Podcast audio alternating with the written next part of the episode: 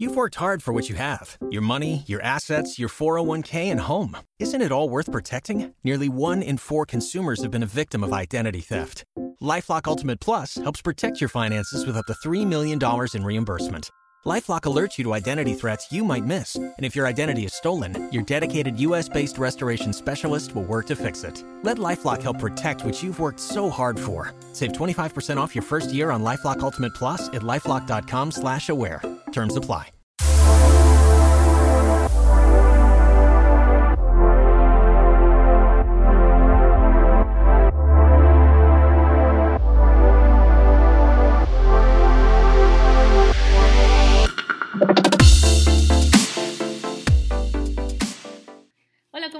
Bienvenidas a La Revolución del Placer. Yo soy Fabiola y estoy con Iracema. Hola Iracema, ¿cómo estás? Hola Fabs, muy bien. ¿Y tú? También muy bien, emocionada Eh. de grabar otro episodio. Ya sé, y aparte ya como viéndonos cara a cara, caray. Sí, ya, con súper sana distancia. Me acabo de hacer un poquito más para atrás.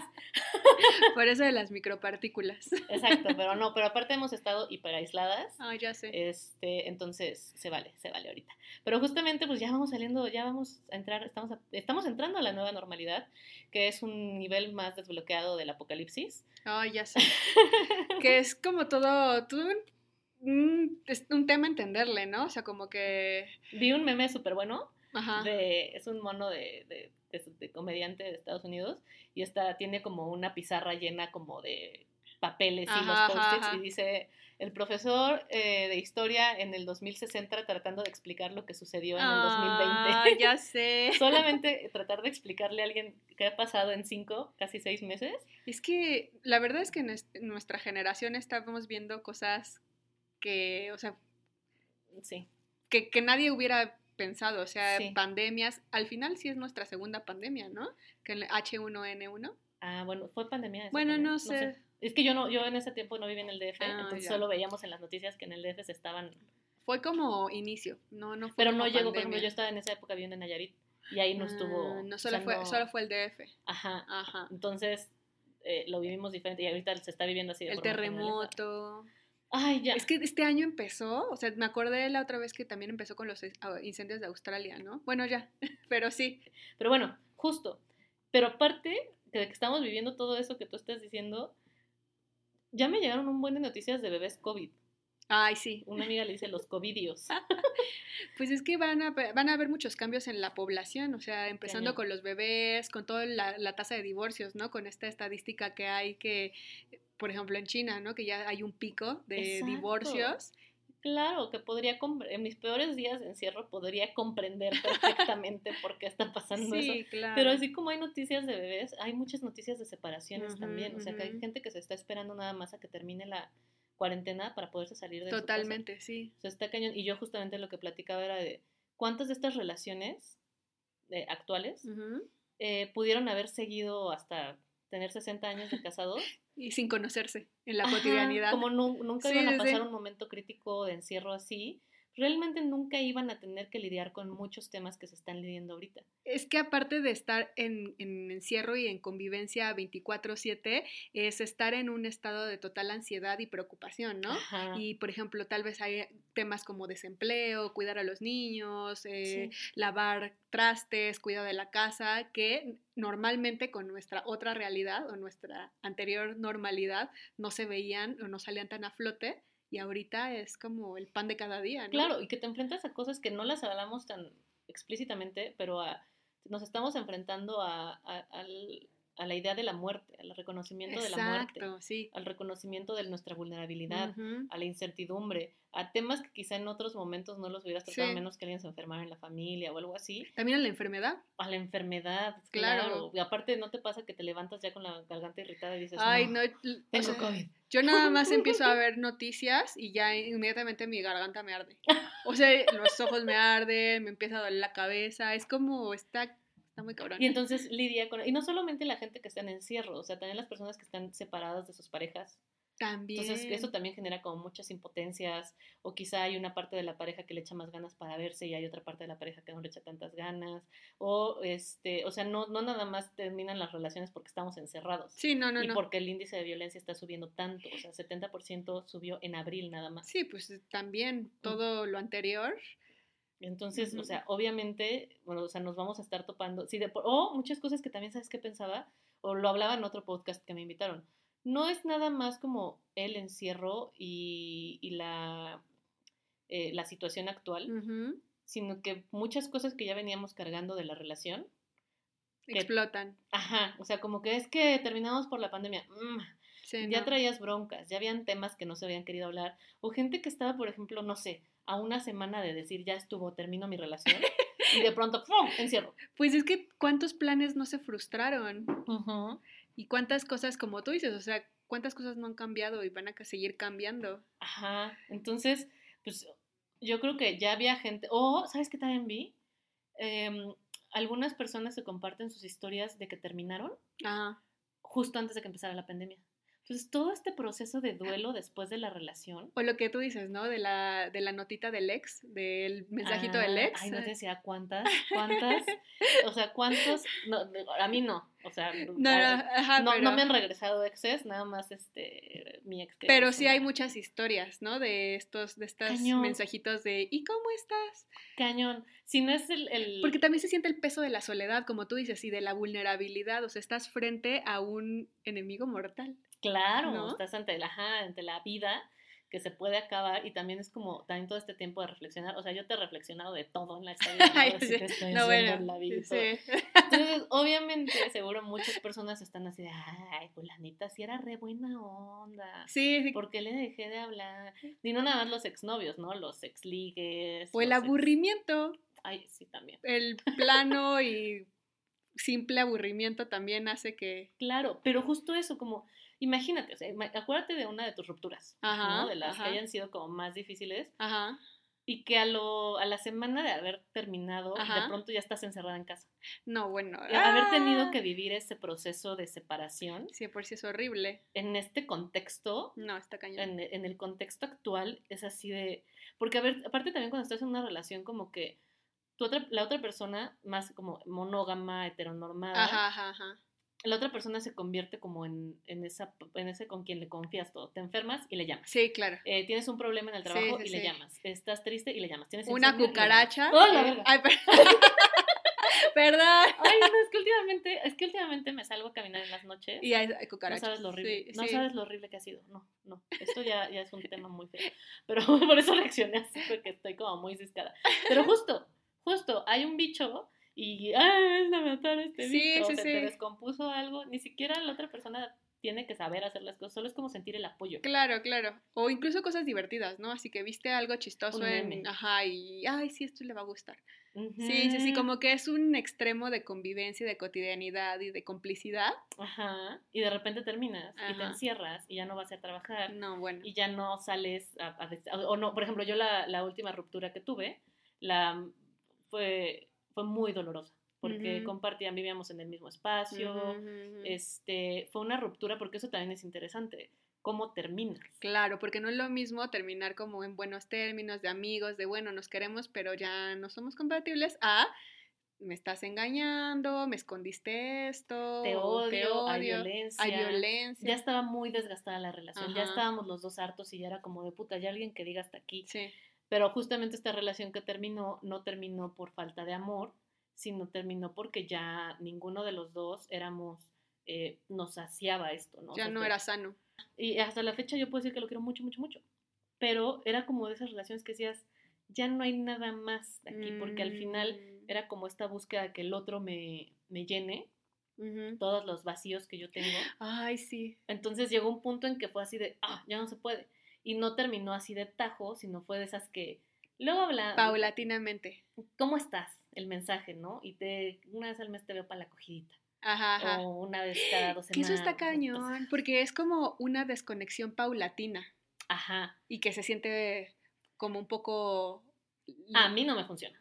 Es que se siente como hasta como abandono, ¿no? Cuando empiezan a desconectarse paulatinamente. Ajá, creo que a veces a algunas personas les funciona, justo para no sentirse abandonada, así como de, ah, me dejó por completo.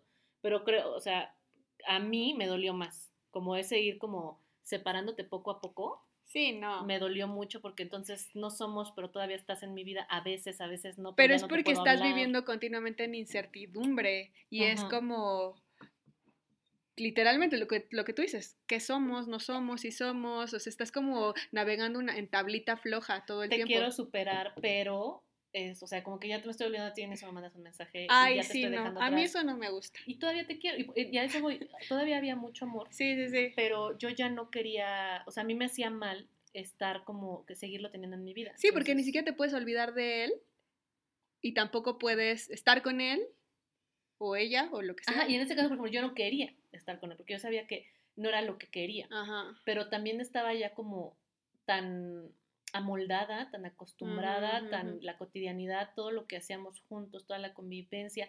Eran estos tiempos antes de descubrir la autonomía. Sí. Entonces me, me, me, me, me abocaba por completo al otro, me Mm. olvidaba de mí misma y fue volver a aprender a, a comprar comida para mí sola, Sí, sí, sí. a, a qué voy a hacer los fines de semana, que fue cuando llegó a mi Breaking Bad.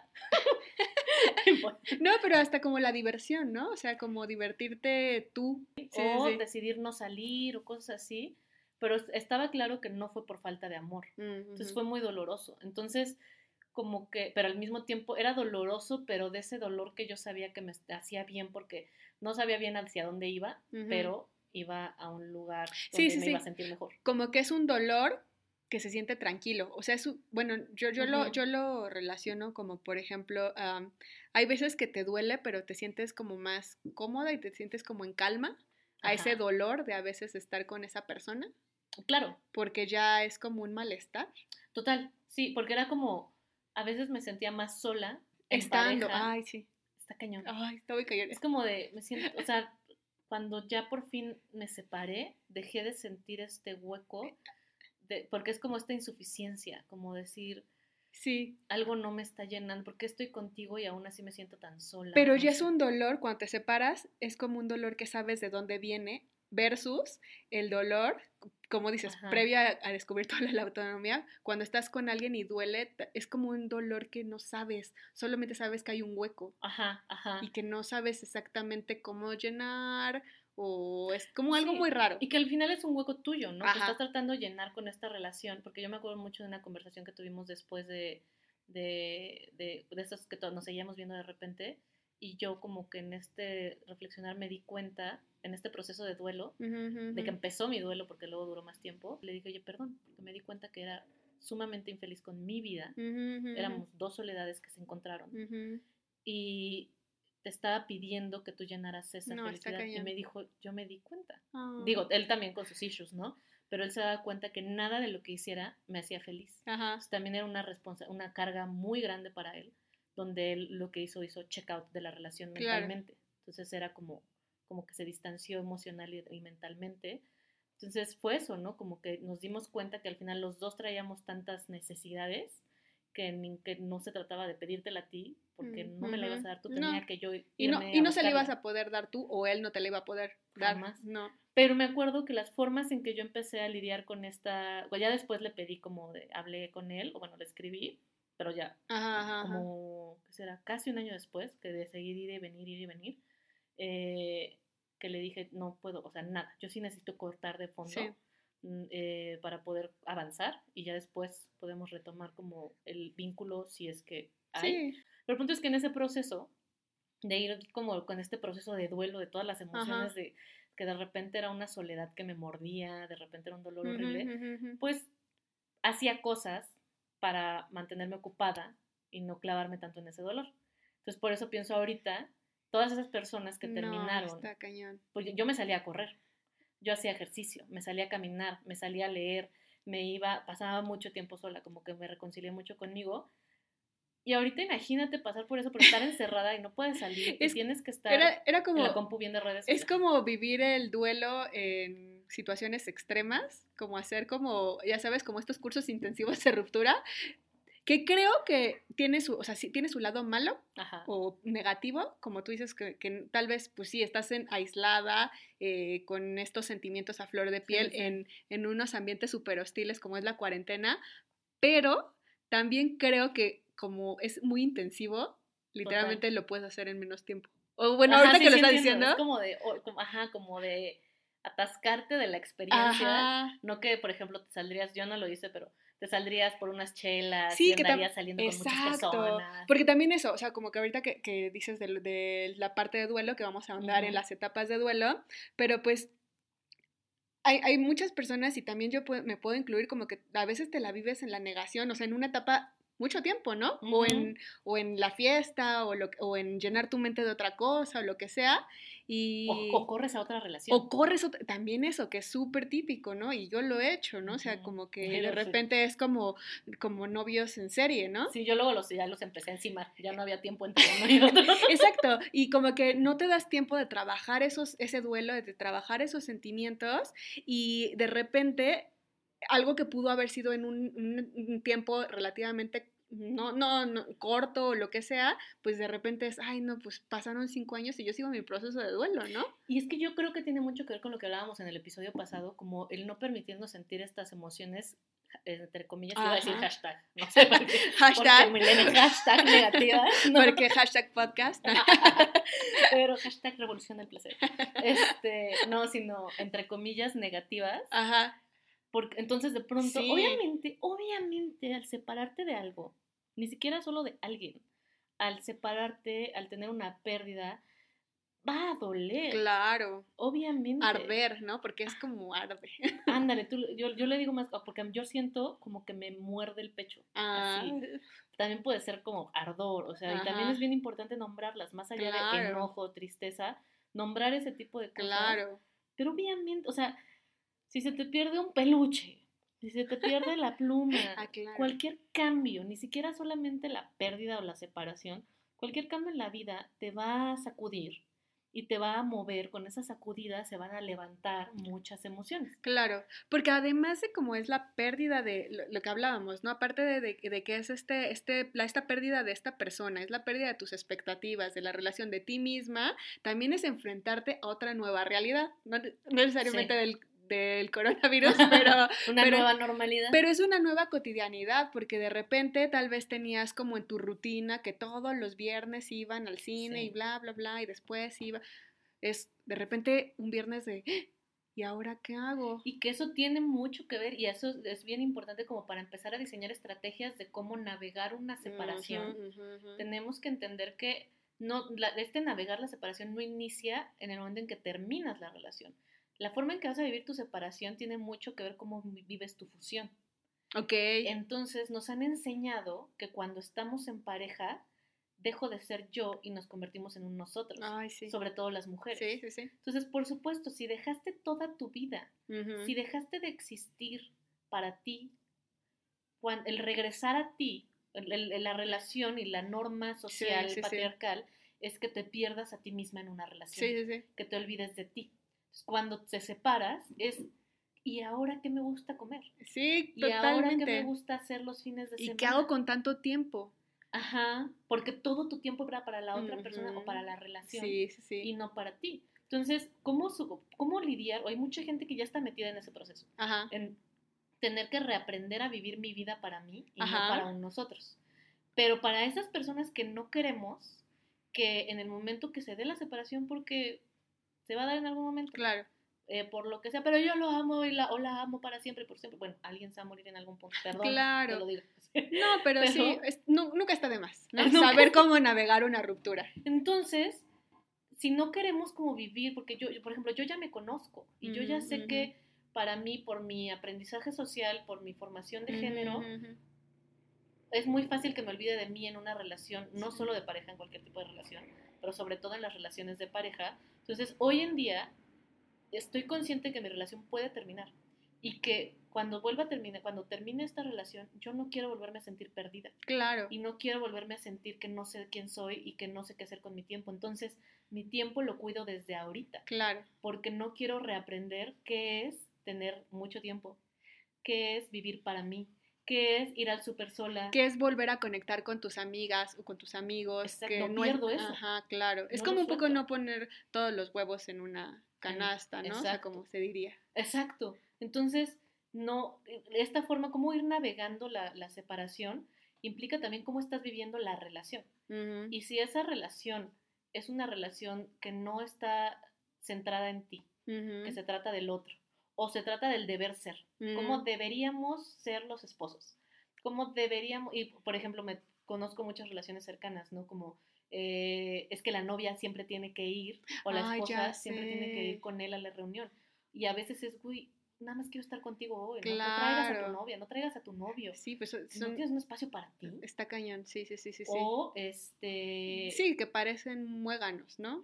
Ajá. A todos lados. ¿Y qué se vale? Para la- porque hay gente que dice, a mí me gusta, ok, pero creo que también viene de esta figura ideal de la pareja de tienes que estar siempre pegados porque eso es verdadero amor. O, o sea, no sé, o sea, ¿por qué tengo que saber siempre si qué está haciendo mi pareja? Claro, o sí, así, ¿no? sí, o sea, no, no porque estás en una pareja pierdes tu individua- individualidad. Bueno, en, la- en el, en lo mejor de los casos, cada- estás andando con indivi- un individuo y tú eres Ujú. una individua, ¿no? Tiene que ver con una construcción de la Sí, identidad. sí, sí, sí. ¿Quién soy yo aparte de esta relación? Sí, ¿Quién soy claro, yo es- es, aparte un de ser completo? ¿no? Ya soy completa. Entonces, poder navegar, porque eh, es lo que decías del duelo, ¿no? En el duelo se van a despertar todas estas emociones, Ujú. enojo, tristeza, negación. En situaciones extremas ahora. Ahora en situaciones extremas, pero en el momento se siente horrible. Se Sí, puede claro. sentir súper duro, súper profundo, y lo primero que queremos es salir de eso. Me estoy sintiendo súper triste. ¿Cómo me... Anestesio. Ajá. ¿Cómo me anestesio? ¿Cómo me distraigo? Entonces me consigo una pareja luego, luego. Entonces me voy de peda todos los días. Que no es decir que esas cosas estén Sí, mal, no es ser puristas. Ajá. pero simplemente creo que está bueno reconocer cómo se siente, eh, o sea, como que empezar a, a- a etiquetar esas sensaciones, Sí, pues hacerte para consciente. hacerte consciente, exacto, para hacer algo, ¿no? Y que eh, eso que hagas, ya sea que si te quieres empedar o si te quieres ir de fiesta, lo que sea, sea también consciente. Claro, y que habla de cómo lidias tú con la tristeza. Claro, ¿Cómo te enseñaron a lidiar con la tristeza? Con el enojo. Van a haber momentos en que vas a estar muy encabronado, muy encabronada, sí, porque es parte del duelo. Y Totalmente. vale, y necesitas estar enojada. sí, Y puedes estar enojada porque se rompió tu ideal, porque se rompieron tus proyectos de vida, porque tú esperabas algo más o porque te lastimaron. ajá, Y puedes estar triste aunque haya sido una relación que no te hacía bien, claro. que luego es como de, no, te tienes que sentir bien porque te hacía mal esa relación. Y no, No, porque también se murió algo. exacto. Entonces te tienes que dejar sentir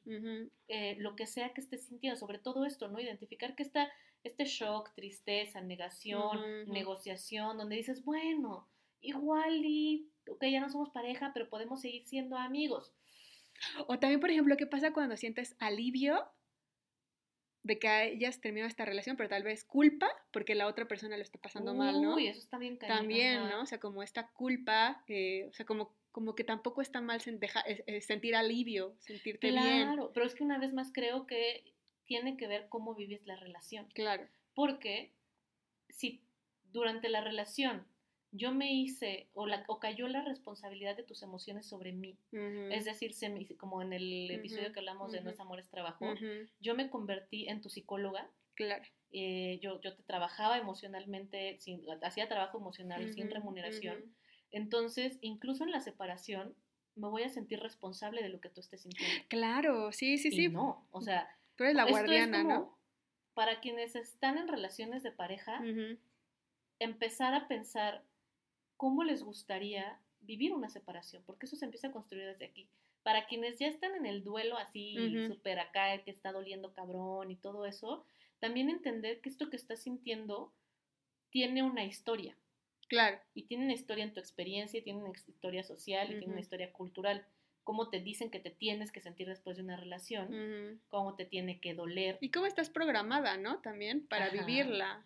Y que mucho, por ejemplo, esto, ¿no? Es que me siento culpable. Ok, vamos a analizar esa culpa. Igual esa culpa, ¿qué tanto estuviste cargando con, con emociones que no eran tuyas durante esta relación? Sí, ¿Tú qué tanto lo estás haciendo ahorita? Y eso te ayuda a ver la culpa desde otro lado sí. y a poder separarla de ti un poco y decir, a ver si es cierto, yo no tengo por qué estar haciendo trabajo emocional. Algo que yo veo mucho como al momento de, de las separaciones es reconocer que la otra persona es adulta Claro. y que tiene, la, tiene herramientas Cada quien. para lidiar con sus emociones. Así como yo me conseguí psicóloga, esta persona puede ir a buscar un psicólogo psicóloga. Así como yo como adulta tengo que sentarme a llorar unas horas para poder lidiar con mis emociones, esa persona tiene que lidiar con la tristeza y yo no soy, yo no le puedo quitar eso. Sí, y a veces como en una separación o en una ruptura suficiente tienes con tus propios sentimientos, pensamientos, emociones, proceso de duelo, como para todavía estar preocupándote y cargar con el ajeno, ¿no? Ajá. Pero entonces, eso, se vale sentir, porque también se va a valer sentir. Te sí, vas a sentir culpable, claro. pero también te vas a sentir aliviada te vas a sentir con ganas este, o con esta necesidad de cargar con las emociones del otro, pero también como por qué fregados tengo que estar con sentimientos contradictorios, ¿no? Eso, eso. Y yo creo que, fíjate, ahorita que lo dices, me mueve mucho que estuvimos en el conversatorio con Marcela Lagarde el sábado. Y me movió, eso fue una de las frases que me movió mucho de ella, ¿no? Como aceptar nuestras contradicciones. Em, no lo dijo como aceptar, pero permitirnos o entender que también, por ejemplo, porque hablábamos de epistemología feminista, que ser feminista implica también ser contradictoria. Claro. Lo que ella le llama ser mujer sincrética, ¿no? Entonces, ahorita que dijiste lo de las contradicciones, me movió justo eso porque es como, sí, en una ruptura vas a sentir muchas contradicciones. Claro, los llamados sentimientos encontrados, ¿no? Sí, y a veces vas a estar súper bien y vas a decir, ¡ah, huevo! Y otras veces, lo extraño. Y otras veces, te odio, maldito, ¿por qué me hiciste esto? Aunque quizá no te hizo nada, ¿no? Me rompiste la vida, sí. Y una vez más, esto de, de, los tipos de separación, si te traicionaron, si te lastimaron, por supuesto que estás en todo tu derecho de sentirte en cabrón. Claro. Claro, y entrégate. y es lo mejor, ¿no? O sea, que puedes hacerlo, sentirlo. Eso, ¿cómo? ¿Cómo es eso? ¿Cómo podemos ir navegando una separación, no? ¿Cómo, cómo esto, ah, pues siéntete, permítete sentirlo. ¿Cómo? ¿Cómo le hago?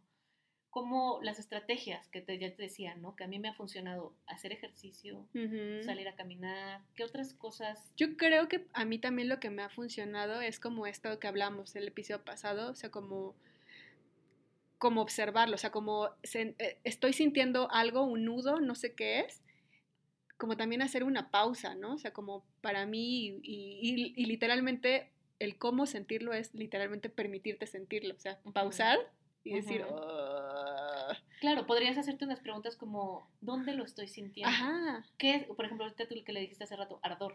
Ajá. Y yo dije, yo siento como que me muerde, ¿no? O sea, yo siento literal un hueco en el estómago. Bueno, y, es muy común que haya un hueco en el estómago, ¿no? Pero yo siento que me, como si me pusieran una bola de fuego en el estómago. Es, me duele horrible. No horrible. Y, eso es una forma en que te puedes empezar a permitir sentirlo, ¿no? Sí, sí, no es nada más decir me siento triste o no, sino de pronto decir... Describirlo. Describirlo. Si no es una sensación, ¿qué color es? Sí, claro. Si no es un color, ¿qué sonido es? ¿Qué, ¿A qué suena tu dolor? Sí, sí, sí. Ah, suena, por ejemplo, a un grito desgarrador. Claro. O suena a un sollozo como de niña chiquita de o suena, o quizá, ¿cómo se siente? Se siente como una lija. Se siente caliente, se, siente... caliente, cuál es la textura, en qué parte de tu cuerpo está. Em, ¿qué, puedes hacer en este momento para, uno, ¿quieres permitirte sentir esto o quieres dejar de sentirlo? Quiero dejar de sentirlo. ¿De qué manera? Por ejemplo, a mí la única cosa que me lo quita es eh, eh, pensar en otra cosa. Ok. Sea, por ejemplo, hace unos meses como que yo estaba pasando, una vez que vinieron ustedes a la casa, porque me sentía como, que yo dije, no puedo estar sola ahorita, ah, sí, sí, sí, por algo que decía, yo no puedo lidiar con esta emoción. Sí, sí, sí. Y la neta, lo único que necesitaba era estar acompañada. Sí. Porque si me quedaba sola, me iba a hundir en una serie de pensamientos que me estaban, eh, que me iban a, que me estaban hundiendo en un hueco, en un hoyo negro. Claro. Entonces necesitaba en ese momento estar acompañada. Y se vale estar acompañada sin tener que buscarte otro novio, sin tener que cogerte a alguien más, que también, también se vale hacer. También se vale. Pero, ¿qué necesitas tú en este momento? Claro, necesitas llorar, necesitas gritar, necesitas mentar la madre, necesitas ir por un cuaderno y escribir todo lo que piensas y, romperlo, no sé. o sea, un ritual, también por eso existen, ¿no? Claro, y creo que sirve mucho planear eso. O sea, eso como estrategia, saber como mi botiquín. Sí, sí, sí. ¿Qué haces tú? Yo pinto. ¿Qué haces tú? Por ejemplo, yo me salgo a caminar. Sí, sí, sí. O estoy acompañada. Entonces tú sabes que cuando te estás sintiendo así, vas por esa, ese parche que necesitas ahorita. De tener tu botiquín cerca porque te vas a sentir, el duelo lo vas a sentir en tus entrañas, lo vas a sentir en tus huesos. Es necesario que lo sientas porque si lo sigues rechazando, simplemente, tú me lo decías hace rato, se va a alargar. Pero creo que algo bien importante para poder navegar la separación es crearte tu propia vida. Sí, Esto que te decía de planear, sí, sí, sí. porque se nos- en esta formación de género, en esta socialización, nos enseñan a que tenemos que ser para el otro, a que solo valemos si estamos con alguien más, a que tenemos que ser un nosotros, no un yo, porque no seas egoísta. Claro, Entonces, en este olvidarnos de nuestra propia vida, de perdernos a nosotras mismas, cuando nos separamos, de pronto este mundo del mí misma es súper desconocido. sí. Necesitas rutinas, Mm, necesitas algo que tener que hacer, algo por qué luchar, algo por qué trabajar. Si no tienes algo, Tu vida, sí. no tienes un plan para salir, no tienes un, un plan para trabajar o pa- para qué estás trabajando. Claro, ¿Qué es lo que quiero? Que, porque quiero ahorrar para pues, lo que sea, porque quiero desarrollarme profesionalmente, porque si toda tu vida se, se- se reducía en el otro, claro. cuando te separas, Te quedas hueca. Te quedas hueca, entonces tienes más tiempo para pensar en lo que pudo haber sido, en lo que será, para estar estoqueando en redes sociales, para estar viendo si salió, si no Sí, salió, o sea, para estar hablando nada más. O de cómo esa llenar ese vacío que quedó, Ajá. ¿no? Y de repente lo llenamos de desesperación y en la desesperación también cometemos como muchas cosas que a la larga nos pueden lastimar a nosotras mismas. Exacto. Entonces, no es tanto, o sea, sí, este botiquín de qué te ayuda, pero convertirlo también en una rutina. Sí, en un tener que hacer algo en tu día, porque si no tienes algún propósito, algo que hacer, vas a tener mucho Claro. tiempo para rumiar y para darle vueltas. Sí, sí tienes que sentir todo esto, pero si es lo único que tienes que hacer, nada más estar pensando en el otro, Sí, va a ser muy difícil salir de ese Claro, espacio. que por eso es como estos consejos de haz ejercicio, ve a tus amigas, haz lo que no, o sea, haz lo que querías hacer y no has podido, o sea, porque al final todo esto se, es en tener una vida, ¿no? Es en construirte tu propio, tus propias actividades y tu propio sentido. Sí, tu propio sentido. Lo ideal sería que antes de llegar a este momento de separación, no nos perdamos a nosotras Sí, mismas en la claro. relación. No dejemos de, de tener nuestros tiempos, Sí. nuestros espacios, nuestros amigos. Si nosotros nos mantenemos con esos pilares que nos sostienen, que, nuestra, que toda nuestra vida, lo que le dice Marcela Lagarde, no se convierte en una dependencia vital, Ay, sí. en un sin ti no soy, sin ti me muero. Eso es lo que nos enseñaron que es una relación. Por supuesto que cuando te separas vas a sentir que te mueres. Claro, Entonces, cuando te separas, empiezas a tener una vida para ti. Y cuando vuelves a tener, y ah, sí, ya yo hago ejercicio, yo veo a mis amigas y yo salgo y te fundes. te vuelves a una Sí. relación y te vuelves a perder a ti. Sí, Entonces, no, el ejercicio y salir con las amigas y tener una vida para ti misma no es en lo que te consigues a alguien, sí. es una forma de vivir tu vida para ti misma. Eso es una relación contigo. Exacto. O sea, como que antes de tener una relación con alguien más, tienes que tu relación contigo misma debería estar muy fuerte.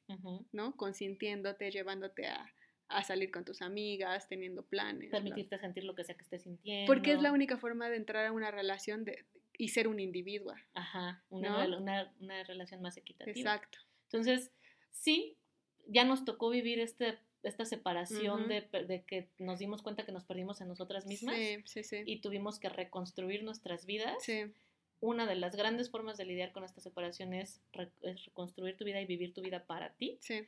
Y para quienes ya está- están en el proceso. Y para quienes están en una relación, antes de que llegue ese punto. No se olviden de ustedes mismas. Por Así favor, es. por favor. Bueno, pues muchas gracias por escucharnos. Esperamos que si, si alguien anda ahí por, por ahí en la calle de la amargura, Ay, separándose, escríbanos. Sí. Escríbanos qué, qué les mueve este episodio, si es que les mueve algo. Igual hacemos una encuesta. Ándale, y que nos, cuenten, nos cuenten también sus, Sí, sus sus, eh, experiencias. Ajá, sí, sus anécdotas. Así Va. es. Perfecto. Pues nos vemos hasta la siguiente semana. Nos oímos. Sí. ¿Dónde te podemos encontrar semana? A mí en Instagram como arroba iracémica, a ti Fabs. A mí como arroba DRA-Fabiola Trejo.